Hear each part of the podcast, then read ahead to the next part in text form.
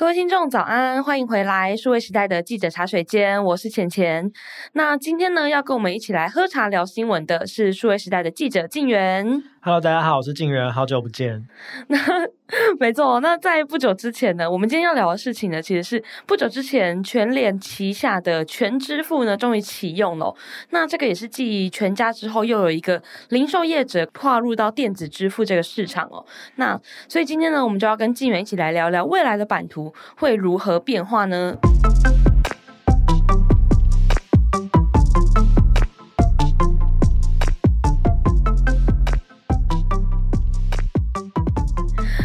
我们一开始先来一个暖身问题好了，就是呢，静源，你身为一个就是跑金融线的记者哦，你自己喜欢用电子支付吗？我非常喜欢用，就是而且我每一个品牌的电子支付都有。你都有下载？我都有下载，因为我就是为了要了解他们到底是怎么一回事，哦、所以我都有都有下载。那就是我觉得这个也变成我一个生活的习惯，就我平常尤其是在台北，我觉得已经不太需要带现金，其实就可以很顺利的过完一天。但你刚刚吃午餐的时候是不是也是对？其实我常常都这样，我尤其是就是有时候有些店跟人只 收现金，对，那我就是像今天中午我们跟同事去吃饭，我就没有带钱，那我还是会透过电子支付把我的饭钱 转让给同事。对，对，就是偶尔会遇到这样子的困扰，因为我自己也是非常爱用电子支付的人，所以爱用电子支付的怎么讲副作用，就是我们身上很长没有现金，对，就是会一直忘记领钱，就觉得说啊没关系，就电支就那个 Line Pay 或接口就好。好了，所以就会造成这样子的状况。其实，但是其实这样子也可以看得出来，就是电子支付这件事情，在目前的我们的生活已经是算是非常的普及。对，可以用的地方真的是蛮多，而且不只是台北。我觉得，其实最近去中南部旅游，甚至是连一些什么夜市，然后那种什么卖。对对对，粉圆 臭豆腐的，他们都都是有挂挂那个 QR code 都可以收，很方便。对对对，我觉得这样子真的是很方便。那呃，刚刚有提到说，其实呢，在前几周，我们的全联呢就宣布也是跨入了这个市场哦，那就是他们推出了他们的全支付。那其实大家可以应该有记忆，在几个月之前呢，全家也是他们的全银支付呢也是上线了。所以呢，今天想请静远先跟大家介绍一下这两个支付，就是由零售业。业者推出的支付，他们有哪些优势？然后有哪些跟其他玩家不一样的地方？因为其实之前我们谈到电子支付，大家可能比较常想到的就是 Line Pay 跟接口支付。嗯、对，那今年这个议题又重新值得可以拿出来讨论，是因为呃呃，全家跟全联这两个大家。非常熟悉，而且他们规模也非常大零售业者，他们也纷纷的去申请电子支付执照，就等于是零售业者去跨入金融，这是完全是一个呃以前没有过的状况，嗯、所以很跨界的事情。对对，所以我们就是常常在新闻上面我们会用，比如说零售金融的新时代来了。那这两家有什么样的特色呢？那我们先从先开业的全银支付来讲起好了。那全银支付它其实背后有非常大的股东，那最大的一个股东就是呃全家便利超商。那它四月份开业，那它目前呃除了说全家的通路可以使用之外，还有额外有很多合作了几三十多个品牌，所以大家可能比如说像我之前去用那个，大家不知道有没有用过那个捷运站的那个行动电源叫什么 Charge Spot，所以像那个它其实也有也它也有串接那个全银支付，也可以在里面用。那个付钱，所以它现在呃可以支付的据点有两万多个。那我觉得非常值得注意的一个数字是，今晚会六月的时候公布台湾的电子支付用户的数据，那如果从四月算到它其实四月底开业啊，那算到五月大概是一个月左右。的时间，那它的用户其实已经冲到将近六十万了，所以这算是非常多的。因为大家可以呃对照一下其他的这个业者，比如说像呃。统一集团下面的电子支付品牌 iCash Pay，、那个嗯、对它其实已经上线非常多年了。那它的最新的这个数字也大概是八十五万而已，所以大家可以感受到这个、哦、这个这个这个数字的差距。就是全银它上线一个多月，它的已经是几乎是逼近统一了，所以等于是在它其实过没多久就应该跟它差不多，或是甚至会超过。对，而且那是六月的数字，所以其实现在应该是更多。是那全支付呢？呃，就是最近开业这个全支付，它就是由全联呃独资成立的一个电子支付品牌。那除了说全联的通路。可以用之外，那它其实上线的时候也跟上百个品牌合作，那它的支付据点有十万个，所以呢，刚刚讲的是用户数嘛，可是支付据点我觉得也是蛮值得可以拿出来跟大家分享的数字，因为比如说大家熟悉的 Line Pay 上线八年，大概有四十万个支付点，那上线七年的接口现在大概是有超过二十万个，那二十万个，然后大家可以对比一下，呃，全支付它一上线就有十万个万，嗯、对，所以我们可以看到就是说，呃，零售业者他们。有非常大的这个实体通路的优势，所以他们其实一进来的时候，这些可以使用的据点就是已经非常多了，这就是一个非常大的不同。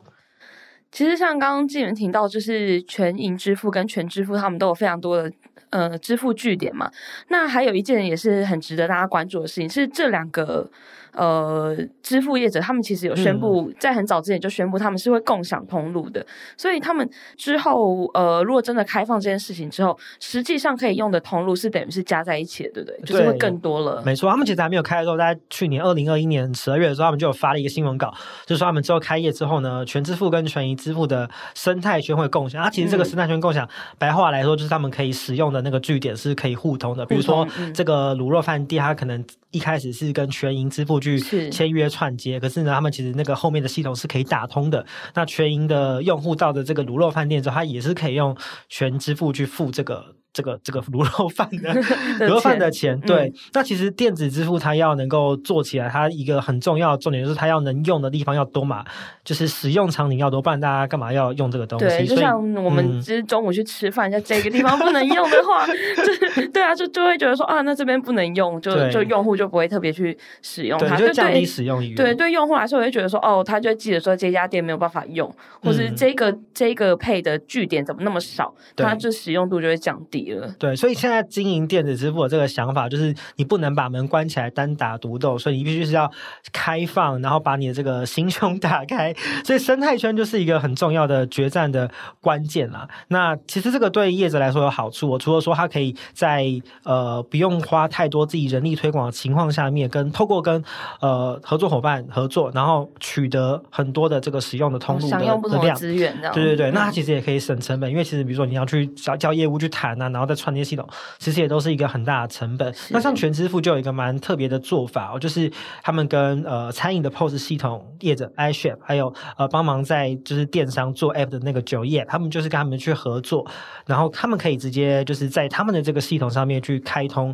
全支付的这个支付的功能。所以呢，就是其实他马上呢就可以获得更多的支付点。对、嗯，所以就是也帮他们加快这个速度了。是这个，这个等于是说，白话一点来说，假设这间餐厅它要用 iChef 这个系统，对，它就之后就有可能可以使用全支付，是这样吗？对对对，它就可以直接在后台开通。那以后客人去他们这个餐厅消费的时候，那他就是也可以用呃全支付来付钱。所以这个对于商家来说，他们也不需要花费很多的成本，就可以增加更多支付的选择，提供给客户。那对于全支付来说，他们也可以很快速的去拓展他们的用户跟使用的。据点对。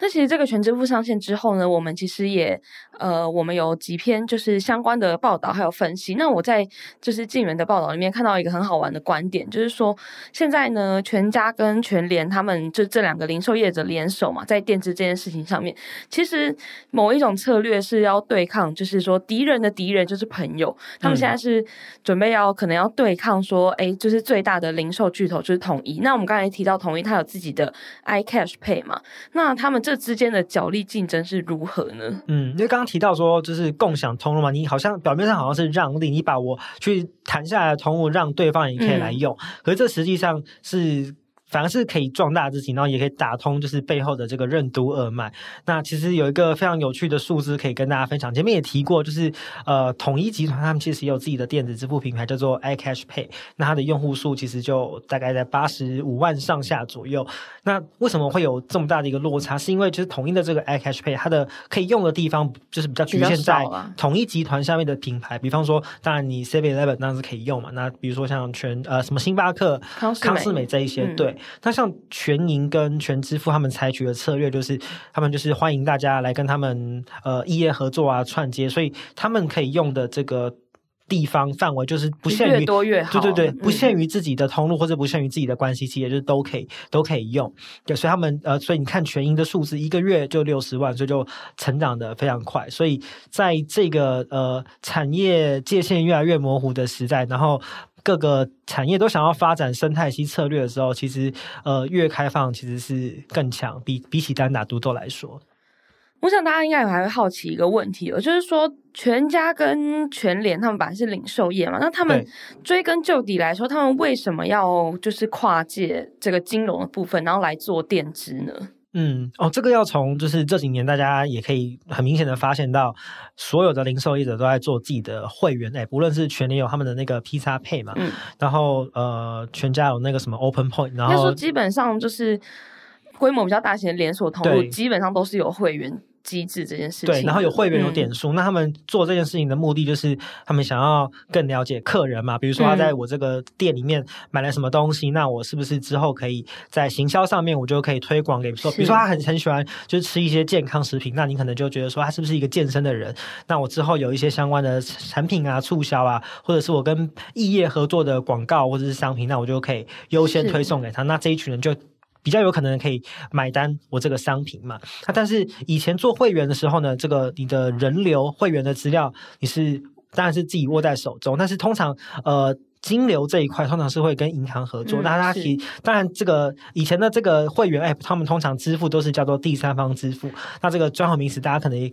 呃。比较复杂，但是简单来说呢，就是你平常在绑定这些会员 App 的时候，大家都是绑信用卡嘛。哦。那绑信用卡这种就是叫做第三方支付。那其实你的这个付钱的资讯其实是在银行那边的，所以这个零售业者其实是拿不到。等于说他们没有握有这个资讯啊。对对对。零售业者。对，所以他其实只有会员的资料，那人流的资料，那金流这边就是就就没有了，就断掉了。对，那所以在以前的这个状况下面，他可能只能呃分析或者是假设某一些特定族群的行为，比方我。我刚刚举例，他很常买鸡胸肉啊，很常就是买一些高蛋白饮品，那我们就推测他可能是健身的族群。其实没有办法，真的是很清楚的了解使用者的样貌，比方说他的行为动机啊，这些更深层的资讯。对，所以他们现在才要做这些零售业者才要去申请电子支付的执照。那因为电子支付执照就等于是你自己做这个付钱、处理钱的这个这个事情嘛，所以呢，你就是金流跟人流都握在手中。那再回到刚刚我们提到的这个生态系的策略，像比如说全银跟全联，他们都呃互相分享自己的呃支付的据点跟生态系，嗯、所以呢，这个比如说假设是使用全支付的客户，他不只是可以在全联消费，那。全联也不只是可以看到他在全联消费的资讯，他可能到其他的通路，呃，合作通路去买饭啊，或者是去买一些就是生活用品，那这一些主题他也都能掌握到，握对，他就可以就是三百六十度去拼凑这个人，他到底是一个什么样子的个性，他有什么样子的需求，所以就不只是可以在呃。某一些商品推出的时候，精准的推销这个广告资讯给他，他是未来甚至是可以精准到预测你的这个行为。比方说，他发现你每个月的月底都可能会就是买一箱原萃绿茶，那他可能就是可以提前知道你这个需求，然后去做一些动作，所以就可以让他的这个呃行销可以更精准，然后把东西真的是卖到对的人的手上。所以生态圈跟数生态圈很重要，然后数据就是可以帮生态圈做得更深的这个一个关键。那就是其实呢，全支付跟全影嘛，他们加入了这个电子战国之后，可以让这一整个竞争呢，其实是变得更加激烈。因为我看到新闻的报道里面有一个让我很惊讶的数字，就是说台湾现在的电支玩家呢，已经有二十九家了。就是我们这么一个小小的台湾，竟然有二十九个业者在做这件事情。因为因为我真的很惊讶，就像我我这么常用的人，那其实我自己手中也只有接口跟 Line Pay 而已，其他的我真的是比较少用。所以呢，呃，可以。看到说，其实这个战国的大致上的布局跟玩家都已经算是成熟了。那现在加入了两个新的，而且势力非常庞大的玩家，接下来会有哪些变化？我们可以预期呢？嗯，其实二十九家不全然都是专营的，啊，专营的就是比方说像什么接口啊、来配、嗯、这一些。那其实也有很多的银行，他们也是有电子支付执照，所以呃才会看起来数量那么多。嗯，那其实最新的一个数字就是全台湾的电子支付的使用的用户已经突破一千七百万，就等于是。哦超过半数的人口人口数，对对对。那所以其实接下来很值得观察的两个重点就是，呃，电资这个东西会不会在台湾更普及？